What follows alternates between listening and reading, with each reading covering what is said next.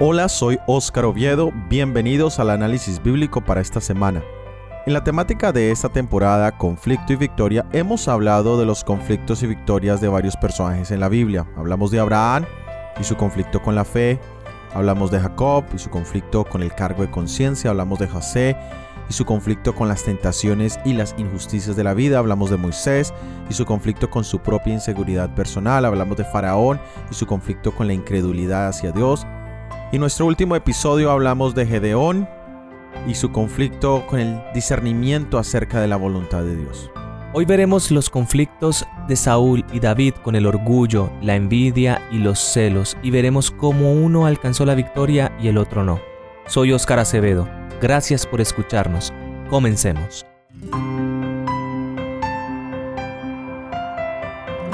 Hablemos un poco del libro de Samuel. Nosotros tenemos en nuestras Biblias el primer y el segundo libro de Samuel, pero en el original no existe esa división, es un solo libro. Y el contexto histórico en el cual encontramos este libro de Samuel nos sitúa en el momento en que hay una transición del pueblo de Israel de ser meramente un grupo tribal o un grupo de tribus a convertirse en un reino unido con un monarca y tiene principalmente tres personajes centrales, los cuales son Samuel, Saúl y David. De Samuel se nos cuenta desde el capítulo 1 hasta el capítulo 7, allí se nos introduce que él sería el último juez, en un periodo que fue bastante caótico para el pueblo de Israel. Encontramos la historia de la madre de Samuel, Ana, y de su oración en el capítulo 2, que nos va a servir como introducción a las temáticas que vamos a encontrar en este libro. Leamos en el primer libro de Samuel, capítulo 2, versículos 3, 9 y 10. No multipliquéis palabras de grandeza ni altanería. Cesen las palabras arrogantes de vuestra boca, porque el Dios de todo saber es Jehová, y a Él toca pesar las acciones. Él guarda los pies de sus santos, mas los impíos perecen en tinieblas porque nadie será fuerte por su propia fuerza. Delante de Jehová serán quebrantados sus adversarios, y sobre ellos tronará desde los cielos. Jehová juzgará los confines de la tierra, dará poder a su rey, y exaltará el prodigio de su ungido. Aquí vemos que Dios rechaza al orgulloso o jactancioso y exalta al humilde. También encontramos que nos dice que Dios conoce profundamente la maldad humana.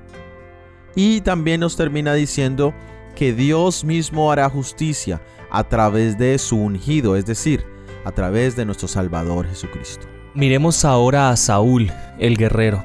Vamos a leer en el primer libro de Samuel capítulo 10 versículos 22 al 24.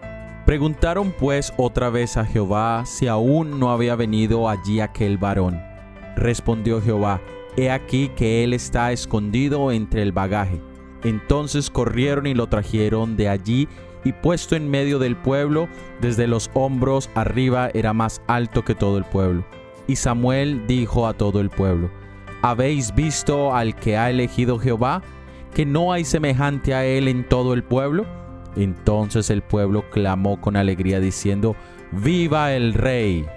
Este es el relato de la elección del primer rey de Israel. Las características principales de Saúl eran orgullo como primero. Y el orgullo era uno de los mayores defectos del carácter de Saúl. Era su amor al favor popular y al ensalzamiento. Este rasgo había ejercido una influencia dominante sobre sus acciones y pensamientos. Todo llevaba la marca indeleble de su deseo de alabanza y ensalzamiento propio. Su norma de lo bueno y lo malo era la norma baja del aplauso popular. Vemos también que tenía falta de integridad y entendamos la integridad como esa sinceridad con uno mismo. Es saber lo que uno puede y debe hacer y lo que no. Y Saúl varias veces careció de esa entereza moral. También vemos que una de las características de su carácter era la deshonestidad. Él actuó mal cegado por el odio y esto ya lo vamos a profundizar un poco más adelante. Ahora, viendo el relato bíblico, podemos entender que hasta ese momento Saúl venía de ser aquel que cuidaba el rebaño de su padre para enterarse en un momento que iba a ser rey. Es decir, él no sabía ni tenía idea de qué podría llegar a ser. Aquí encontramos en el dicho del verso 24 lo que Samuel le dice al pueblo. ¿Habéis visto aquel que ha elegido Jehová, que no hay semejante a él en todo el pueblo? Esto nos puede dar a entender que solo hasta ese momento Saúl se da cuenta que él es superior, que él va a empezar a ser reconocido por el pueblo, que su reinado le va a dar un poder. Y este poder, llevado sin responsabilidad, lo va a llevar a una decadencia. Hay un dicho muy popular que dice, dale poder a un hombre y lo conocerás realmente. Y esto fue precisamente lo que pasó con Saúl.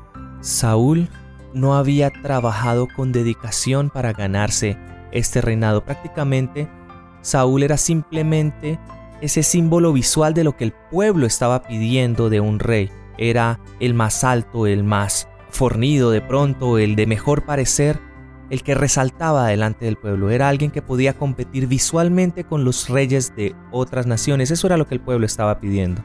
Pero esas cualidades de liderazgo, responsabilidad, sacrificio, fidelidad, no habían sido desarrolladas por él con trabajo, con esfuerzo. Él no se había dedicado a sí mismo ni se había educado a sí mismo para este puesto que iba a desempeñar. Y ya veremos más adelante en contraste con David. Saúl no tenía estos valores y apenas tiene este poder, esta autoridad, apenas se convierte en el rey, empieza su propia decadencia. Muy bien, ahora hablemos de David, el pastor. Leamos en el primer libro de Samuel, capítulo 13, versículo 14. Mas ahora tu reino no será duradero. Jehová se ha buscado un varón conforme a su corazón, al cual Jehová ha designado para que sea príncipe sobre su pueblo, por cuanto tú no has guardado lo que Jehová te mandó. Ahora vemos que Dios llama a una persona totalmente opuesta a Saúl. Este era un hombre, podríamos decir, insignificante a los ojos humanos, pero que sus rasgos de carácter eran muy interesantes. Primero que todo encontramos que era un hombre fiel. Desde su comienzo como pastor, David fue muy prudente y muy fiel. Y era evidente que Dios le acompañaba, que su bendición estaba con él. También encontramos que era una persona humilde. Cuando Saúl lo unge y recibe este gran honor, él no se enorgullece. A pesar del elevado cargo que habría de desempeñar en el futuro, siguió tranquilamente en su ocupación de pastor, contento de esperar el desarrollo de los planes de Dios en su tiempo y, y en su manera. También siguió siendo el mismo pastor humilde y modesto, como era antes del ungimiento. De hecho, nos dice que él regresa a la colina para cuidar y vigilar de sus rebaños tan cariñosamente como antes. Y el tercer elemento es la paciencia. David no se convierte en rey inmediatamente cuando fue ungido ni cuando murió Saúl. De hecho, cuando muere Saúl, él solo reina sobre la tribu de Judá, mientras que el hijo de Saúl, Isboset, reinaba sobre Israel. David esperó pacientemente en el Señor hasta verse cumplida la promesa que Dios le había hecho. Ahora veamos la interacción de estos dos personajes y miremos los conflictos que se presentaron. David entra en el panorama cuando Saúl estaba en la cúspide de decisiones equivocadas. Vamos a leer en el primer libro de Samuel capítulo 16 versículo 23. Y cuando el espíritu malo de parte de Dios venía sobre Saúl, David tomaba el arpa y tocaba con su mano, y Saúl tenía alivio y estaba mejor, y el espíritu malo se apartaba de él. Para entender un poco este versículo que acabamos de leer y entender esto de que el espíritu malo era de parte de Dios, veamos realmente cómo ocurrieron los hechos, qué era lo que pasaba, porque este espíritu venía sobre Saúl. En el libro primero de Samuel, capítulo 16, verso 14. El espíritu de Jehová se apartó de Saúl y le atormentaba un espíritu malo de parte de Jehová. Entonces vemos la consecuencia de las malas decisiones de Saúl. Saúl había sido rechazado por Dios debido a su rebelión y desobediencia, pero en cambio de experimentar un arrepentimiento genuino por su orgullo y sus faltas, se llenó de amargura, de rebelión y de desesperación no tenía una concepción clara del carácter ofensivo de su pecado y no se puso a reformar su vida, sino a cavilar obsesionado por lo que consideraba una injusticia de Dios al privarlo del trono de Israel y quitar a su posteridad la sucesión. No aceptó con mansedumbre el castigo de Dios, sino que su espíritu altanero se sumió en tal desesperación que parecía a punto de perder la razón. Sus consejeros le recomendaron que procurara los servicios de un músico hábil, con la esperanza de que las notas tranquilizantes de un suave instrumento pudieran serenar su espíritu acongojado. Y aquí entra David. David tocaba de manera muy hábil el arpa. Sus sublimes acordes inspirados por el cielo tuvieron el efecto deseado. La melancolía cavilosa que se había posado sobre una nube negra sobre la mente de Saúl se desvaneció como por encanto. Y aquí vemos la importancia. Y tal vez este mensaje pueda ser para los músicos, pero también para todos los que aprovechamos de la música. Esta música en sí, que vemos en este relato, tenía un propósito. Y quiero mencionar una pequeña historia con respecto a Chopin. Se dice que Chopin, este pianista muy famoso, llegó a tocar para una de esas grandes autoridades que estaban enfermos por una enfermedad desconocida. Y era tanto el dolor y la aflicción de esta persona de la realeza que contrataba a Chopin para que tocara música. Y al Chopin tocar esta música, él sentía alivio en su dolor. Es algo muy parecido a lo que pasaba con David y Saúl. Vemos que es importante para los músicos tener la habilidad suficiente para interpretar las notas adecuadas para poderle dar un propósito a la música que se interpreta. La música no es simplemente un objeto inanimado, no es simplemente un sonido irrelevante. La música es un lenguaje totalmente complejo que viene de parte de Dios, que afecta de una forma positiva o negativa nuestros sentidos. David tenía una calidad interpretativa muy grande, era un músico hábil, había entrenado, había tocado, había desarrollado experiencia para tocar este instrumento. Y aparte de esto tenía una inspiración, y esta inspiración provenía del cielo, lo que hacía que su música tuviera el efecto deseado, porque el problema que vemos en Saúl era a nivel espiritual y la inspiración de David también era a nivel espiritual. Entonces tenemos esta enfermedad de origen espiritual y esta cura de origen espiritual que atacaba directamente esta enfermedad. El propósito de la música de David, en este caso, era atacar esta enfermedad. Muy bien, ahora leamos en el primer libro de Samuel capítulo 18 versículos 9 al 13.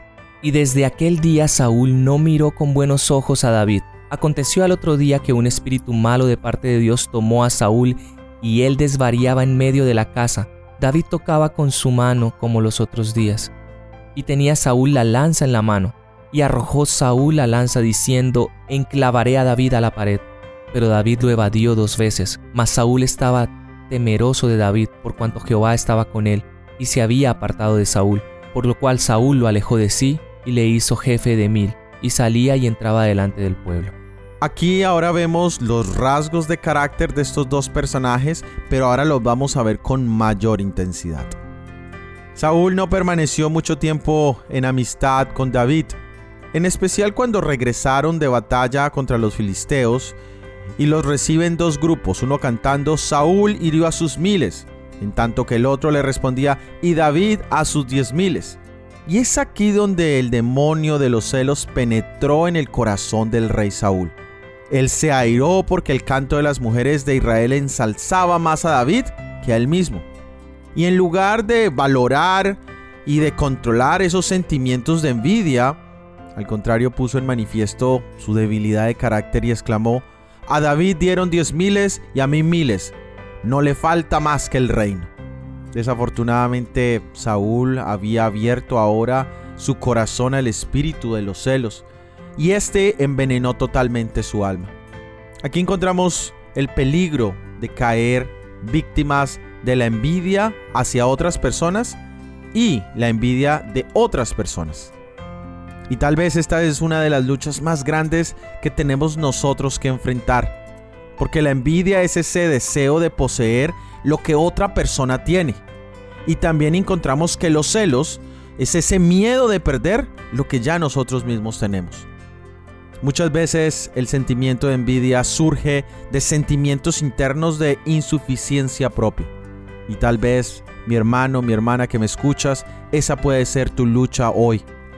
Invita al Señor que dé valor a tu vida, para que puedas encontrar que en Él eres suficiente, que Él te ama como eres y que Él busca utilizarte a través de su gracia. El odio de Saúl hacia David aumentó más y más, y ahora no solamente era un sentimiento de envidia, un sentimiento de celos, sino que ahora quería matarle. Pero ninguno de los planes que tenía Saúl funcionó contra David. Saúl estaba totalmente entregado al dominio de un espíritu malo, mientras que David estaba totalmente entregado en las manos de Dios, que es poderoso, que es fuerte para proteger a cualquiera que entrega su vida en manos de él. David oraba continuamente para que Dios le ayudara a caminar de la manera correcta delante de sus ojos. Y aquí encontramos otro peligro, y es el peligro de la traición inesperada por parte de personas que están cerca de nosotros. Pero hay dos opciones, hay dos caminos que podemos tomar. Uno es entregarnos a las malas emociones, a permitir que el odio, que el rencor, que la ira reine nuestro corazón y tome control de nuestras acciones. O tenemos también la opción como David, de entregarle a Dios nuestra carga, de buscar la ayuda divina. En este caso, David huyó de Saúl el resto de su vida hasta el día en que Saúl murió. Ahora miremos el éxito de David y su caída. El punto más alto lo encontramos en el segundo libro de Samuel, capítulo 7, que es el pacto de Dios con David. Luego, en el capítulo 8, vemos que David extiende sus dominios en la tierra de Canaán. Y más tarde vamos a encontrarnos en el capítulo 11 del segundo libro de Samuel, una historia trágica que marca totalmente un antes y un después y es precisamente esta triste historia de David, Betsabé y Urias. Vemos que este gran, gran pecado, esta decisión que David toma, traería sus consecuencias. Y aunque David en ese momento parece no darse cuenta de esto, vemos que en el capítulo 12 Dios envía al profeta Natán para que él pueda entender de una forma un poco más digamos, didáctica, más comprensible para David, a tal punto que él tiene que darse cuenta cuando se le pone, por ejemplo, de su pecado, una historia la cual lo conmueve muchísimo. Y vemos que después de que David se da cuenta de este pecado, David se da cuenta de lo terrible de este pecado, Dios le va a decir cuál es la consecuencia del mismo y hasta dónde podría llegar esta consecuencia. Esto lo vemos en el segundo libro de Samuel capítulo 12, versículos del 10 al 14. Por lo cual ahora no se apartará jamás de tu casa la espada, por cuanto me menospreciaste y tomaste la mujer de Urías Eteo para que fuese tu mujer. Así ha dicho Jehová, he aquí yo haré levantar el mal sobre ti de tu misma casa y tomaré tus mujeres delante de tus ojos y las daré a tu prójimo, el cual yacerá con tus mujeres a la vista del sol. Porque tú lo hiciste en secreto, mas yo haré esto delante de todo Israel y a pleno sol. Entonces dijo David a Natán, pequé contra Jehová. Y Natán dijo a David, también Jehová ha remitido tu pecado, no morirás. Mas por cuanto con este asunto hiciste blasfemar a los enemigos de Jehová, el hijo que te ha nacido ciertamente morirá. Y aquí es importante entender que toda acción tiene su reacción. Y este terrible pecado de David tendría también terribles consecuencias. Cuando Dios dice, He aquí yo haré levantar el mal sobre tu misma casa, vemos que esto es no solamente terrible por el hecho de haberse cumplido, sino todo lo que esto encerró. Y esto lo vamos a ver desde la misma muerte del hijo que estaba esperando Betsabé, que fue una terrible aflicción para David, la consecuencia inmediata y todas las consecuencias que ya mencionó Dios. En el segundo libro de Samuel, capítulo 13, encontramos la terrible historia de Amón, quien abusa de su media hermana Tamar. Este acto vil por parte de Amón sigue trayendo las consecuencias que Dios ya había anunciado a David. Luego Absalón mata a Amón a causa de la violación de su hermana y huye. Este tipo de, de consecuencias no quedan allí porque más adelante Absalón en el capítulo en el segundo libro de Samuel capítulo 15 versículo 18 Absalón se subleva contra David y le persigue hasta que muere. Allí David llora de la misma manera que lloró cuando murió Saúl. Y muchos murmuran contra lo que llaman la injusticia de Dios al salvar a David, cuya culpa era tan grande que después de haber rechazado a Saúl por lo que a aquellos que murmuran les parece ser pecados mucho menos flagrantes. Pero veamos una gran diferencia. David se humilló y confesó su pecado, en tanto que Saúl menospreció el reproche y endureció su corazón en la impenitencia. Muy bien, ahora llegamos a la parte final, al epílogo del libro de Samuel, que son desde el capítulo 21 hasta el 24. Y en el capítulo 21, primera parte, y en el capítulo 24, es decir, en el comienzo y en el final de este epílogo, encontramos que se nos habla de algunos errores que cometieron Saúl y David durante su reinado. Y en la mitad de esos dos eh, eventos o esas dos historias encontramos los capítulos 22 y 23. Y es un salmo de David, es el mismo salmo que aparece en el Salmo 18, donde nos dice, segunda de Samuel capítulo 22 versículos 2 al 7. Dijo, Jehová es mi roca y mi fortaleza y mi libertador. Dios mío, fortaleza mía, en él confiaré. Mi escudo y el fuerte de mi salvación, mi alto refugio. Salvador mío, de violencia me libraste. Invocaré a Jehová, quien es digno de ser alabado, y seré salvo de mis enemigos.